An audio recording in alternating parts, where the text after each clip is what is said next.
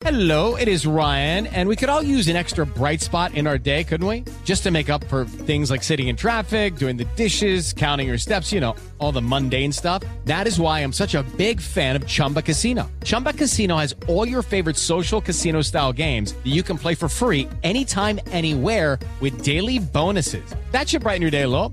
Actually, a lot. So sign up now at chumbacasino.com. That's chumbacasino.com. No purchase necessary. VGW Group. Void were prohibited by law. See terms and conditions. 18 plus. Ciudadanos informados, informando. Este es el podcast de Iñaki Manero, 88.9 Noticias. Información que sirve. Tráfico y clima cada 15 minutos. La doctora Tamara Trotner, escritora, maestra en apreciación y creación literaria y doctora en investigación y creación literaria, porque nos vamos para allá, ¿no? Nos vamos, vamos. con la bola. Ah, por supuesto, porque además Arturo Pérez Reverte con esta novela Revolución nos lleva. Abres la primera página y estás en la Y revolución. ya te transportó. Ya te transportó, está sensacional. Sí, eh, Arturo Pérez Reverte, yo creo que todos lo conocen, este hombre que nace en España, en Cartagena, en 1951, es uno de los escritores más prolíficos que existen, de los más vendidos, de los más leídos. Sí. Eh, Tiene más de 20 millones de lectores, o sea, es extraordinario realmente. Sus novelas han sido hechas serie, película, todo lo ha habido y por haber. Y él fue re- corresponsal de guerra, Iñaki, cuando era muy joven, durante más de 20 años, cubrió conflictos eh, como en Nicaragua, las Malvinas, Bosnia, el Golfo Pérsico. Sí, fue periodista, sí. Sí, y, Años. periodista de guerra. Y esto es un dato bien interesante Sí. que ahorita van a saber por qué. Guárdenselo. Pero bueno, al principio de Revolución mm, empieza la novela diciendo, esta es la historia de un hombre, una revolución y un tesoro. Ajá. El tesoro son 15 mil monedas de oro de 20 pesos, que en esa época se llamaban maximilianos, y que robaron de un banco en Ciudad Juárez el 8 de mayo de 1911. Yo no, pues casi cuando entró este Pancho Villa, ¿no? A, a tomar Eh, Ciudad Juárez. Cuando tomó, es, es exacto el momento. Ajá. Y entonces, ¿qué sucede con este tesoro? Imagínate 15 mil monedas de oro en ese momento, además los revolucionarios buscaban dinero para poder cubrir todo lo de las tropas. Entonces, de pronto este tesoro nos va, va a ser uno de los hilos conductores que nos va a llevar a través de la historia. Una revolución, la revolución de México, por supuesto, eh, cubre eh, los años entre 1910 y 1914 de esta revolución, justo con Pancho Villa y con Zapata. Y Pérez Reverte dice en muchas entrevistas que él tuvo que elegir a cuál de los dos. Y se decidió por Pancho Villa porque Zapata, él dice, era un indio triste, melancólico, ahí en el sur, eh, no, no, no tan excitante y emocionante como no tan cinematográfico como Pancho Villa. Villa. Como Pancho Villa. Que yo creo que Zapata era, era el más honesto, ¿no? Como, como personaje, como héroe nacional, que no le encuentras este, tantos, eh, tantos claroscuros, Tantas ari- claro. tantas aristas como a Pancho Villa. Y exactamente eso es lo interesante, porque nos dice Pérez Reverte, y yo sí creo, dice, es que mi Pancho Villa es el de verdad, es el correcto. Hay tantos escritos sobre Pancho Villa, todo lo que se ha hablado, desde este corrido que escuchamos hasta todo. Hay una serie ahorita de televisión sobre Pancho Además, Villa. y películas, se ha hecho Sí. todo de Pancho Villa. Y él dice, el mío es el correcto. Y yo creo que tiene razón por lo que tú dices, Iñaki, porque presenta este Pancho Villa de claroscuros, ¿no? Este bandolero, analfabeto, mujeriego, que de repente se convierte en líder porque por las circunstancias. La soldadera Tamara Trotner, platicándonos de esta novela que se antoja, se antoja, eh, y claro, de la mano de, de Tamara Trotner, Revolución de Arturo Pérez Reverte. Sí, sí se antoja. Y de la pluma de Arturo Pérez Reverte, que básicamente todo lo que sale de esa pluma es bueno. Y entonces hablábamos de Pancho Villa, de este hombre que lo toma como uno de los personajes principales. Y claro, los revolucionarios alrededor de él, ¿no? Estos seres que quieren quitar la dictadura de Porfirio Díaz, que quieren que Madero suba al poder. Y entonces, ¿qué es lo que van haciendo las estrategias? ¿Cómo se van uniendo norte y sur? ¿Qué va sucediendo? Y luego nos hablaba, ¿no? Un tesoro, una revolución. La revolución mexicana que decíamos es la primera revolución del siglo XX y eso Sí, es interesante. La primera revolución social, claro. Sí, en 1848 hubo muchas en Europa, bueno, obviamente después de la de Francia, pero como que no había revoluciones, no se había ya oído hablar de revoluciones y de repente en el mundo entero impresiona mucho que el pueblo se ponga en armas y diga vamos a luchar por terminar con esta dictadura. Y luego un hombre, ¿quién es el hombre? El hombre se llama Martín Garret, es un jovencito español que es ingeniero en minas y que de repente sale del su hotel y se ve metido en medio de la tolvanera de la revolución. está ahí, eh, decide quedarse. Y decide quedarse no porque le importe la revolución, no porque tenga principios de nada, no porque quiera que gane uno o el otro, sino porque empieza con esta adrenalina de la guerra, esta adrenalina, y además empieza a entender qué es el amor, qué es la amistad, qué es lo que sucede allá adentro, ¿no? Eh, Pérez Reverte cuenta que un amigo de su bisabuelo fue ingeniero en minas en la Revolución en México. Entonces yo creo que uniendo su pasión por ser un, un reportero de guerra y la, la- la historia del bisabuelo lo convierte un poquito en una biografía de su juventud. Ahí yo creo que Pérez Reverte se ve reflejado y entonces hace este personaje Martín Garrett entrañable. Interesante que se proyectó en el personaje. Claro, y es como una, una, un- una cosa de iniciación en donde Sí. este jovencito que, bueno, ni las debe ni las teme, de repente ya es parte central de este movimiento revolucionario, ¿no? Me acuerdo de, de otro personaje que estuvo ahí en la revolución también junto con Pancho Villa, John Reed, no sé si te acuerdas de, de él, que escribió, este, eh, luego se fue a, a Rusia a, eh, a hacer una- un relato de la, de la revolución rusa. De- claro. Pero primero estuvo en la revolución mexicana Y y, en el luego se fue 17 a, se va. o sea, cubrió las dos grandes revoluciones sociales del siglo Del XX. siglo XX. Y hizo un reportaje increíble, campanas rojas. Ajá. Porque fueron muy paralelas, ¿no? Sí, Además, sí, 1917 sí, sí, empieza la rusa, la de México, pues está en plena explosión. Entonces, claro, a los reporteros les interesaba muchísimo.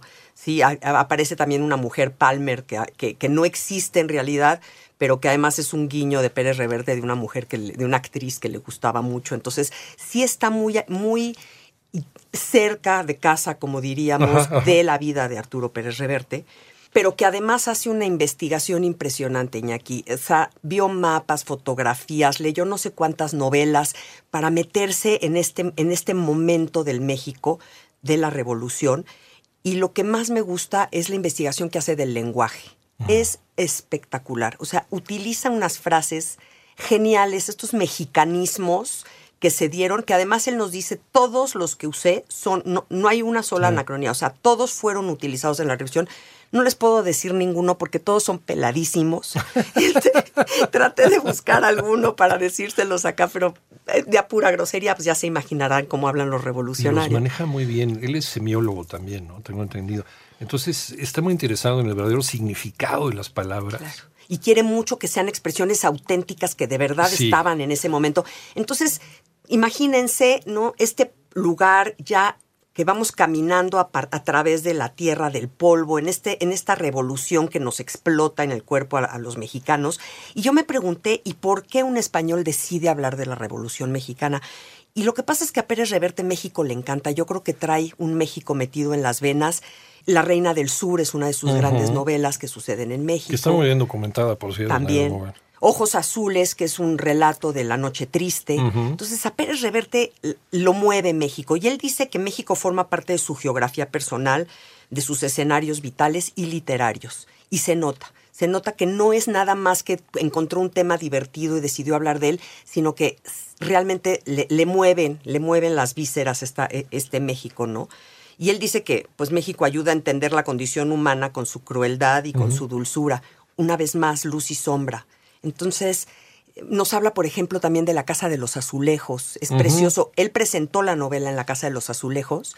Y yo siempre tenía- de los- ah. Es que yo pensé que era el Sanborns y resulta, hoy es el Sanborns, Sí. pero resulta que en esta época no. En esta época era un lugar a donde se reunían los ricos, la Sí. aristocracia de la época. Sí. Entonces vemos los vestidos, los abanicos, los hombres tomando champaña eh, y platicando y los chismes del momento, mientras que allá afuera pues está la revolución. La bola. Sí, la justo bola. los, los hermanos Summers lo compraron después para, para poner ahí su, para ponerlo su ahí. negocio. Y se supone que antes había una pequeña cafetería a unas cuantas cuadras en donde hay una escena donde vemos a Pancho Villa y a su gente este, desayunando ahí. Ah, pues la foto clásica, donde están Zapata y están Villa, ¿no? Y están desayunando junto con otros revolucionarios, están echando ahí una sopeadita de, de- de pan dulce en un. Exacto, ¿no? el pan dulce con el chocolate Con el y con- chocolate, sí, sí, claro. sí. Es clásica esa foto. Es, sí, pues esta nos las describe precioso Pérez Reverte en este, en este momento. Yo me acuerdo, yo conocí a Pérez Reverte, en, digo, en, en literatura, con el Club Dumas. No sé si te acuerdas de eso, que luego le hicieron película con este, Johnny Depp. Le cambiaron casi toda la estructura a la novela, en fin, pero la novela es muy buena, muy disfrutable. Y luego las de la saga del Capitán a la Triste, que te remonta también, eh, esa característica de remontarte, de meterte de lleno dentro del, del- del siglo, del periodo histórico en donde estás, porque aparte es muy, muy quisquilloso, ¿no? Para los detalles. Y si realmente te das cuenta que investiga cada una de las situaciones, no vas a encontrar errores, es muy apegado a la, realidad histórica y al mismo tiempo, pues tiene esta inventiva maravillosa donde inventa personajes geniales, ¿no? Como este Martin Garrett, que te meten todavía más en, en- en todo, en toda la trama. Es genial. Y luego, por ejemplo, en esta novela habla también de todos estos personajes siniestros que siempre hay en las guerras, en las revoluciones, estos que asesinan a distancia, que Sí. están tomándose un coñac mientras que mandan a que se maten unos contra otros. Un Victoriano Huerta, ¿no? Como todos estos personajes. Sí, maca- maquiavélicos, este, deleznables, Siniestros, siniestros, que tristemente son generalmente los que acaban ahí en el poder. Tristemente son los que acaban ganando después de que hubo cuantos muertos.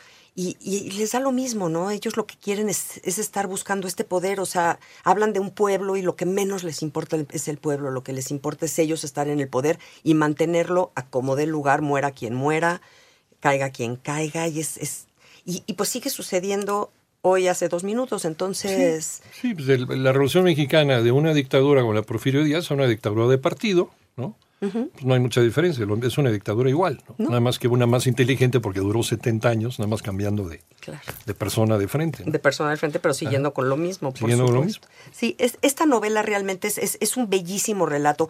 A mí lo que más me gustó es que habla de amistad, habla de lealtad, también de traición, de estos pelotones de fusilamiento, de estas mujeres, las soldaderas, que son grandes personajes, y en la novela aparecen estas que acompañan a, a- a su hombre, y luego si se muere su hombre, pues inmediatamente se van con otro porque, porque si se quedan solas las van a matar, las van a violar, entonces necesitan, ellas van acompañando a los hombres en, en lo que es la revolución y creo que mucho se logró gracias a estas mujeres que, que estaban Sí. ahí, ¿no? Apoyando y, y dándoles de comer y, y- y tienen una forma de hablar increíble. Realmente la novela es muy, muy bella en todo, en, en sus paisajes, en sus imágenes, en sus sabores. Eh, nos va- vamos escuchando la delita mientras que estamos leyendo la, la novela, este, la cucaracha. Eh, es muy eh, tomando tequila o escuchando balazos. O sea, se meten ustedes en esta novela y se van a meter realmente en un episodio de la revolución bien interesante. Es uno de los pocos, eh, de los pocos movimientos sociales que disparó una cultura en sí, ¿no? como la, como la novela de la Revolución Martín Luis Guzmán y todos los que empezaron a escribir sobre la Por Revolución. supuesto, todo es un género literario en sí la novela de la Revolución. Sí, es un género literario que además se ve que Pérez Reverte se lo leyó a fondo. Sí. Porque, porque estas, estas novelas que, sus, que surgieron inmediatamente después de la revolución, pues todavía traen muy fresco todo, ¿no? Entonces sí, sí lo que relatan pues es muy, muy real, muy tangible. Y como hemos estado haciendo últimamente, Iñaki, los voy a dejar con una frase que Venga. creo que es bien interesante de esta novela y que nos tiene que dejar pensando. Dice, pocos revolucionarios siguen siéndolo cuando alcanzan el poder. Cuando el de abajo llega arriba, se convierte en el de arriba.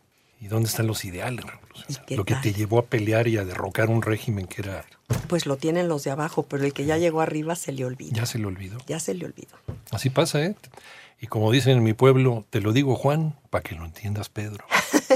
Doctora Tamara Trotner, ¿dónde te encontramos? Gracias, Iñaki, en todas las redes como Tamara Trotner. Ahí está. Y siempre contesta, ¿eh? Siempre. La doctora Tamara Trotner con Revolución de Arturo Pérez Reverte.